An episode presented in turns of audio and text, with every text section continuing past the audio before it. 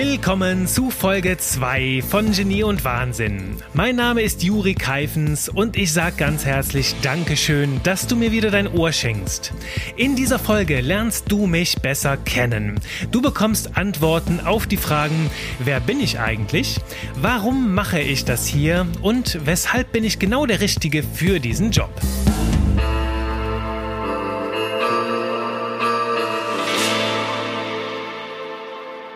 Es ist der 12. Dezember 2009, kurz vor Weihnachten.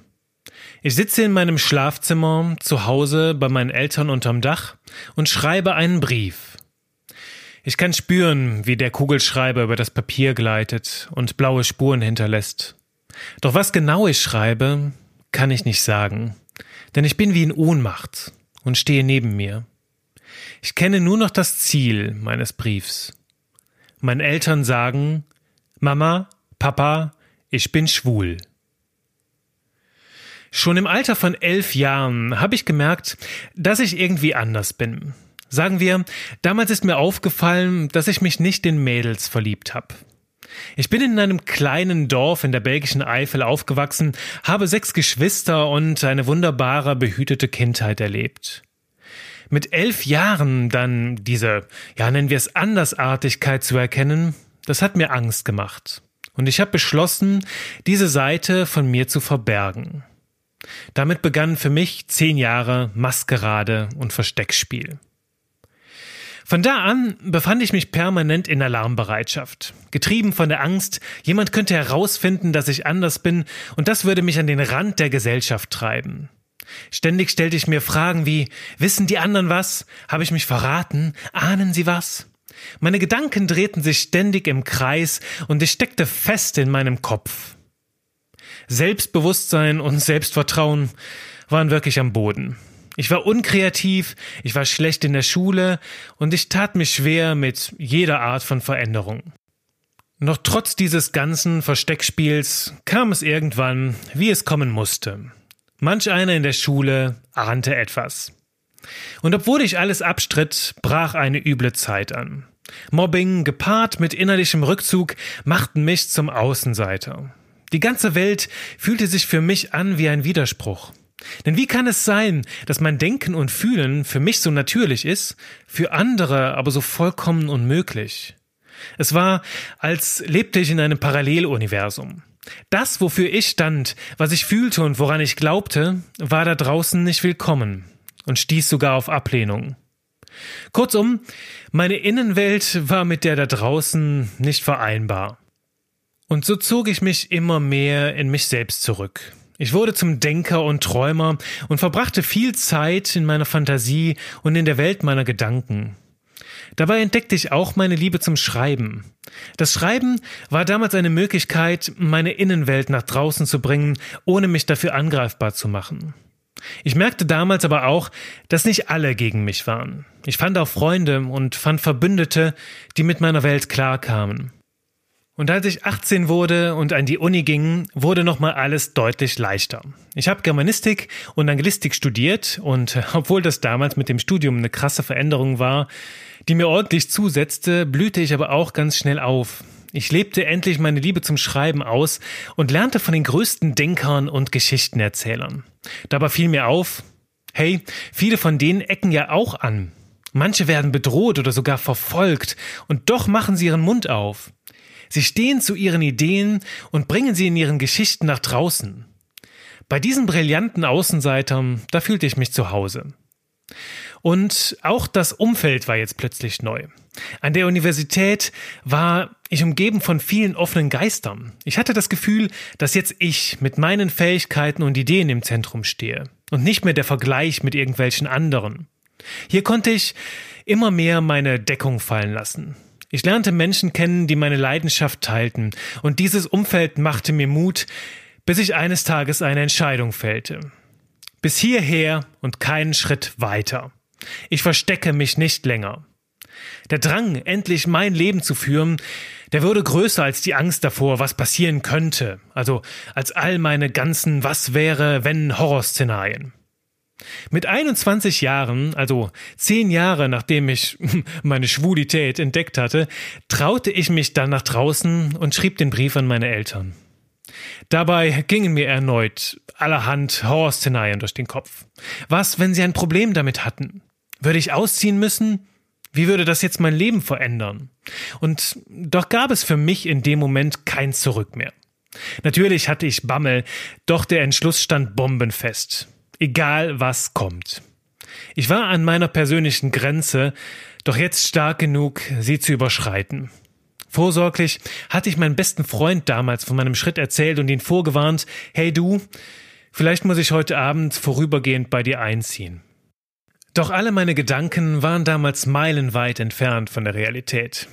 Meine Eltern waren stolz und dankbar, dass ich mich ihnen anvertraute, und letzten Endes erhielt ich durch diesen mutigen Schritt auch ein gigantisch großes Geschenk.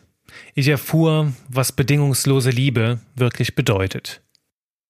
Seit diesem Moment, von dem ich dir jetzt erzählt habe, bin ich aufgeblüht und es hat sich einiges verändert in meinem Leben. Ich bin heute Texter und Ghostwriter, das heißt, ich schreibe Texte und sogar Bücher mit dem Namen anderer Leute drauf und arbeite aktuell auch an drei eigenen Büchern, doch dazu erzähle ich dir später mal mehr. Darüber hinaus bin ich Kreativtrainer und Vortragsredner und bin Schlagzeuger und Songwriter in dem Trio PK. Wir sind eine Popband und schreiben aktuell an unserem Debütalbum. Davon erzähle ich dir aber auch gerne mehr, wenn es soweit ist.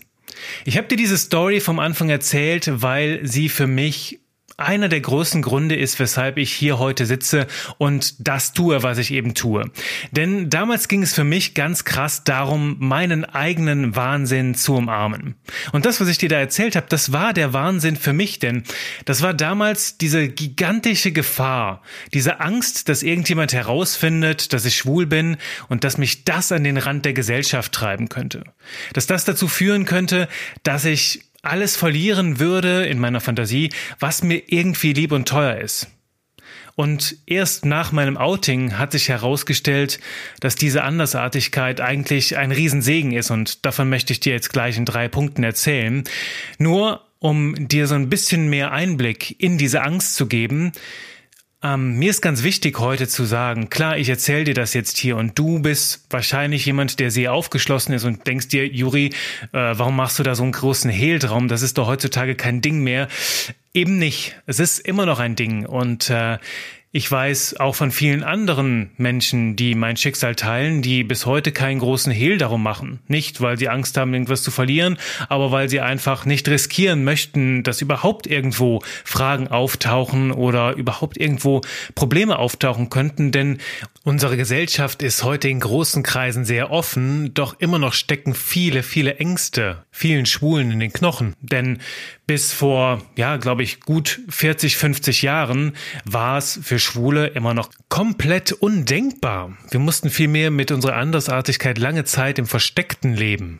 Und ähm, sich nach draußen zu zeigen, konnte ernsthafte Konsequenzen haben. Es gibt heute noch Menschen, die versuchen, äh, uns zu therapieren, uns zu heilen. Ganz toller Begriff. Äh, heilen, das ja impliziert, dass man versucht, dich in eine normale Welt zurückzuführen. Also über alle möglichen, über Hormontherapien, über Schocktherapien und was weiß ich was. Und ich sage das hier so locker nicht, weil ich das lustig finde, sondern weil ich es so krank finde, wie viele Anstrengungen Menschen auf sich nehmen, um ihr Bild von normal zu erhalten. Und es gibt viele Menschen, die auch heute noch wegen ihrer Sexualität verfolgt und sogar mit dem Tod bedroht werden. Also es ist immer noch ein ganz, ganz krasses aktuelles Thema. Und ich schließe deswegen eine Parallele zu diesem ganzen Thema Genie und Wahnsinn, weil es für mich eine Metapher ist dafür, mit Gedankengut, mit Ideen zu leben, die andere Menschen vielleicht nicht teilen, die andere Menschen nicht verstehen oder die anderen Menschen vielleicht sogar Angst machen. Denn das ist ja auch bei Homosexualität. Vielen Menschen macht es einfach Angst. Und das führt dann dazu, dass sie eine Blockade dazu dem gegenüber entwickeln oder sich dem gegenüber verschließen. Ich bin überzeugt, dass wir heute in unserer Gesellschaft sehr, sehr viel toleranter sind, weil wir gelernt haben, zuzuhören und zu verstehen. Ich meine, ich habe es immer wieder erlebt, wenn mir Menschen gesagt haben, Juri, du, eigentlich war ich dem Thema Homosexualität so ein bisschen, ja, verhalten gegenüber, wusste nicht so wirklich, was ich davon halten soll, aber seitdem ich dich kenne, ist es halt total normal, weil ich dich kennengelernt habe und wenn man als Mensch erstmal Berührung mit diesen Themen hat, dann wird es konkreter und dann merkt man, ach, von diesen ganzen, von diesen ganzen Gerüchten, Vorurteilen, da ist ja gar nichts dran, weil die Menschen sich dann ihr eigenes Bild gemacht haben, sie haben sich darauf eingelassen und sie haben versucht, es zu verstehen. Und wenn das passiert, dann wird das Andersartige einfach normal. Und äh, das ist das, was ich dir hier auch mitgeben möchte. So geht es doch bei allen großen Ideen. Wenn du für eine Meinung einstehst, von der du weißt, okay, vielleicht sind noch nicht alle Menschen bereit dafür und du willst die von einer Idee zu überzeugen, dann geht es in erster Linie darum, die Menschen dazu zu bringen, genauer hinzuschauen und überhaupt zu versuchen zu verstehen. Also sie Stück für Stück daran an, an das Thema heranführen und es für sie ganz klar, ganz krass erlebbar machen. Ja, das ist für mich diese große Metapher, die, die hier im Zentrum steht. Also für mich ist dieses, dieses zu seinem Wahnsinn stehen, vielleicht ist das ein etwas extremes Beispiel, aber bestimmt kennst du das aus ganz vielen kleineren Dingen im Alltag, wo du merkst, hm, ich bin vielleicht mit dem, was die Menschen um mich herum sagen, nicht einverstanden. Und du denkst dir aber auch, ich sag mal lieber nix, weil es ja sonst unangenehm werden könnte und äh, ja, vielleicht die Leute dich komisch anschauen.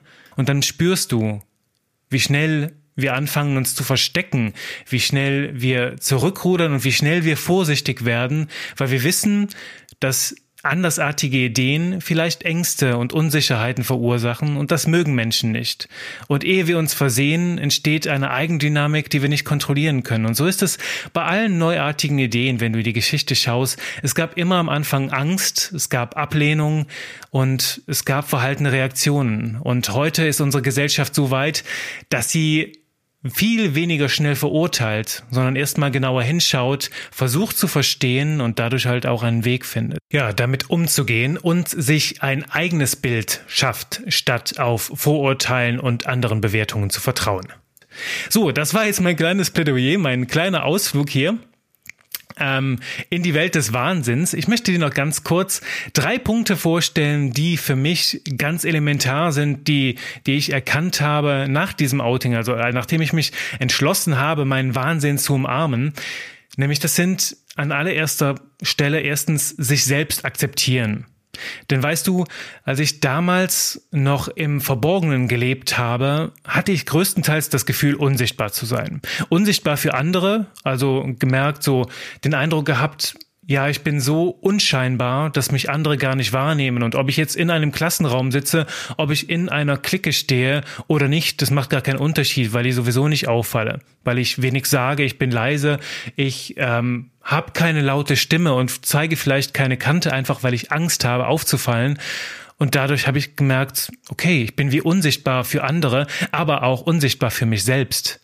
Denn erst nach meinem Outing ist mir klar geworden, wie viel eigentlich in mir steckt und wie viele Fähigkeiten da sind, die für mich lange Zeit im Verborgenen geblieben sind, weil ich einfach gar nicht den Mut hatte, dazu zu stehen. Und ich könnte es vielleicht auf den Punkt bringen, wenn ich sage, ich habe lange Zeit gedacht, ich muss mich anpassen, um akzeptiert zu werden, sichtbar zu werden. Doch das Gegenteil ist passiert, denn ich bin es dann erfolgreich geworden. Mein Leben kam erst dann so richtig in Fahrt, als ich aufgehört habe, mich anzupassen, als ich mein Ding gemacht habe. Und da habe ich gemerkt, wir Menschen, wir mögen Originale, keine Kopien. Die Originale bleiben uns in Erinnerung. Menschen, die Kante gezeigt haben, Menschen, die etwas getan haben oder sich so verhalten haben, dass sie uns beeindruckt haben, dass sie nachhaltig in Erinnerung geblieben sind, weil sie sich getraut haben, ja, ein bisschen aus der Norm auszubrechen. Und das fängt halt damit an, sich selbst zu akzeptieren. Mit all deinen Ecken und Kanten, mit all meinen Ecken und Kanten, dass wir einfach dazu stehen. Und ich weiß, das klingt leichter gesagt als getan. Doch ich weiß, wir Menschen, wir mögen echte Menschen mit all ihren Facetten. Und wir, wir mögen Menschen, die für etwas stehen, die Visionen haben, die Ideen haben, die Persönlichkeit haben, die, ja, die einfach auch vor, vor Freude, vor Kreativität strotzen. Menschen, die, die sichtbar sind. Denn nur wenn du sichtbar bist, kannst du auch in Erinnerung bleiben. Darum möchte ich dir hier im Podcast Mut machen, dich selbst zu akzeptieren und zwar in all deinen Facetten. In den guten Seiten, also in deinen Stärken, aber genauso in deinen Schwächen und in Momenten, wo du vielleicht nicht gerade brillant bist, aber auch die gehören dazu. Denn du weißt, überall wo Licht ist, da ist auch Schatten. Das ist Punkt eins: sich selbst akzeptieren, den ich mitgebracht habe, der eine große Rolle spielt, wenn du erfolgreich deinen Wahnsinn leben willst und in Erinnerung bleiben möchtest. Dann ist zweitens, das habe ich schon angeschnitten, das sind deine Eigenschaften und Fähigkeiten, die dich auszeichnen. Lass mich dir da noch ein Beispiel geben. Ich habe glaube ich, so im Vergleich mit anderen oder von, von meinen Erfahrungen bisher eine ziemlich starke Feinfühligkeit und Empathie jetzt für einen Mann. Also du könntest auch sagen, bin so eine kleine Art Sensibelchen. Und ganz ehrlich, lange Zeit habe ich total gedacht, das ist eine Schwäche. Denn ich habe mir die Businesswelt angeschaut um mich herum und da heißt es, du musst stark sein, du musst bulletproof sein, du musst Ellbogen zeigen, du musst hier schön einen auf dicken Gockeln machen und schön die Brust raus und zeigen, hier, an mich kommt keiner ran, schön Panzer auflegen. Nur ganz ehrlich, das ist eine Businesswelt, die ist vorbei. Die ist gerade im Sterben und die geht allmählich unter. Und heute kommt es mehr denn je darauf an, Emotionen zu zeigen. Zum einen, weil du dann echt bist, weil du dann Verbindungen zu anderen Menschen aufbaust. Und zum anderen auch mit Emotionen umzugehen. Also zu wissen, wenn Menschen um mich herum, wenn es denen emotional nicht gut geht, das auch erstmal, erstens zu erkennen zu fühlen und zweitens zu wissen, wie gehe ich denn jetzt damit um? Was mache ich denn jetzt, wenn Menschen um mich herum verzweifelt sind, traurig, wenn die Ängste haben? Und erst wenn wir das lernen, dann wird Empathie auch zu einer ganz, ganz krassen Stärke. Also wenn wir das können, uns in andere reinversetzen und wenn wir das noch weiter perfektionieren und dann wird es wirklich zu einer Stärke, Teams zusammenzuhalten, Menschen zu verbinden und Großes gemeinsam mit Menschen aufzubauen. Und ich habe auch gleichzeitig gemerkt, dass es für mich jetzt gerade als Texter und Autor eine ganz, ganz große ja, ein ganz großes Geschenk ist für meine Kunden. Zu wissen, mich in sie hineinfühlen zu können und zu verstehen, was passiert gerade in einem anderen Menschen, um es dann auch auszudrücken, um es dann auch mit Worten auf den Punkt zu bringen. Und dann habe ich erkannt, nach langem Hin und Her, diese Empathie, diese Feinfühligkeit, das ist gar keine Schwäche. Das ist eine verdammt riesige Stärke und äh, die sollte ich umarmen, statt die zu verstecken. Und dann auch einfach ganz klar machen, hey, ich fühle, ich sehe, ich erkenne, was du fühlst und ich bin bei dir und ich helfe dir, das in Worte zu fassen und so zu formulieren, dass auch andere Menschen deine Gefühle, deine Gedanken, deine Visionen teilen können. Ist ein Beispiel für Eigenschaften und Fähigkeiten. Und das führt auch dazu, also ich glaube, das ist auch eine, eine herausragende Eigenschaft für jeden Menschen heutzutage zu trainieren. Das ist, sehr lange mit sich selbst auszuhalten. Also mit der Stille deiner eigenen Gedanken. Ich weiß nicht, ob du schon mal an einem Retreat teilgenommen hast oder an einem anderen Ausflug, wo du tagelang alleine warst. Zum Beispiel auch wandern irgendwo in der Natur. Vielleicht mit Freunden, aber auch da kannst du stundenlang nebeneinander hergehen und einfach nichts sagen und in deinen Gedanken bleiben. Und ich merke, das ist eine Fähigkeit, die immer mehr Menschen auch suchen, immer mehr Menschen ähm, auch zu trainieren versuchen zu Recht. Denn wenn du es schaffst, innerhalb deiner eigenen Gedanken zu bleiben, schaffst du es auch sehr, sehr viel mehr Tiefgang reinzubringen, sehr viel mehr zu hinterfragen, an deinen eigenen Gedanken zu feilen und es fällt dir auch leichter, das auszuhalten. Also diesen kleinen Wahnsinn, der sich da dann vielleicht in deinem Kopf, in deinem Gehirn abspielt. Das ist der zweite Punkt. Umarme deine Eigenschaften und Fähigkeiten und entdecke sie, nachdem du erstens dich selbst akzeptiert hast. Und der dritte Punkt ist, ähm, Vielleicht nur noch so ein Randthema, aber es ist eine Nebenerscheinung, die möchte ich noch mit dir teilen. Das ist meine obsessive Beschäftigung mit Kreativität tatsächlich. Denn als ich jahrelang in dieser Opferrolle drin gesteckt habe, in dieser Situation, mich selbst nicht nach außen zeigen zu wollen, ich habe mich halt gefühlt wie ein Opfer und wie jemand, der keinen großen Einfluss auf sein Umfeld hat. Also ich habe mir gesagt, Jure, du bist jetzt anders, du musst dich halt verstecken, du hast nicht die große Wahl. Klar, andere können sich nach draußen zeigen, können auffallen wie bunte Hunde, weil sie halt eben normal sind. Du bist es nicht. Darum hast du auch nicht die gleichen Freiheiten und musst dich dieser Norm irgendwo anpassen.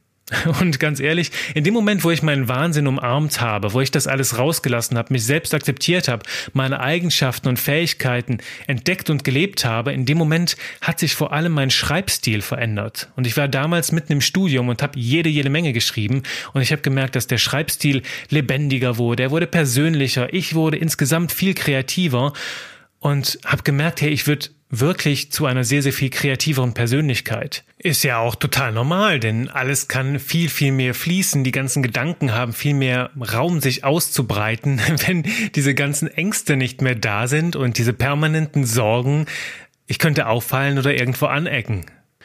Und in den, in den Jahren darauf, jetzt in den letzten fünf bis zehn Jahren, habe ich mit sehr, sehr vielen kreativen Persönlichkeiten zusammengearbeitet. Dabei waren internationale Marketingagenturen bis hin zum kleinen Künstler.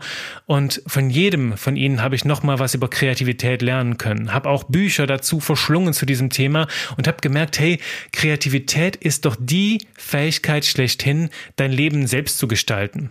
Und so kreativ wir auch an Ideen im Business arbeiten und Ideen in allen möglichen Bereichen unseres Lebens auf die Fährte bringen, letzten Endes ist die größte kreative Schöpfung in unserem Leben doch unser eigenes Leben.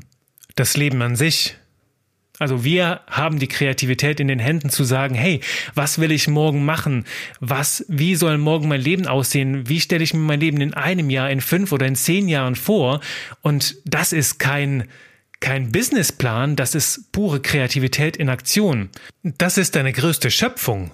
Und wenn du etwas ändern möchtest, dann kannst du morgen hingehen und sagen, hey, ich breche mit meinen Mustern, ab heute mache ich eine Kleinigkeit anders. Und du wirst dich mer wirst merken, wie sofort das ganze Spiel sich verändert, wie sofort das auch eine, eine Auswirkung auf alle Bereiche deines Lebens hast. Das ist etwas, das ich dir mitgeben möchte. Umarme deine Kreativität, lerne die kennen und äh, beschäftige dich gerne etwas mit mir damit. Ich werde meine Erfahrungen, meine ganzen Gedanken dazu auch hier mit dir teilen, denn Kreativität ist ja durchaus ein gigantischer Teil ja hier unserer kleinen Welt von Genie und Wahnsinn.